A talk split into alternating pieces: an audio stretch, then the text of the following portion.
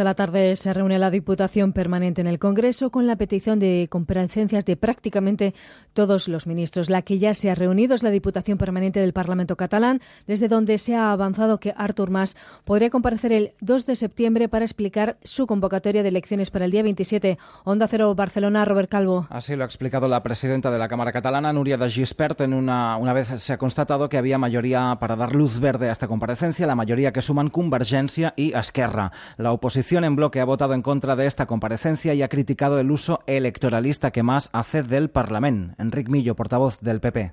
Querer utilizar en estos momentos el Parlamento de Cataluña como instrumento al servicio de una causa política partidista con finalidades exclusivamente electoralistas me parece una falta de respeto a la institución, un menosprecio al Parlamento y a todo lo que representa. Los socialistas consideran que esta solicitud es también un uso partidista de la Cámara catalana y dicen que el Parlamento no es un plató de televisión. El concejal de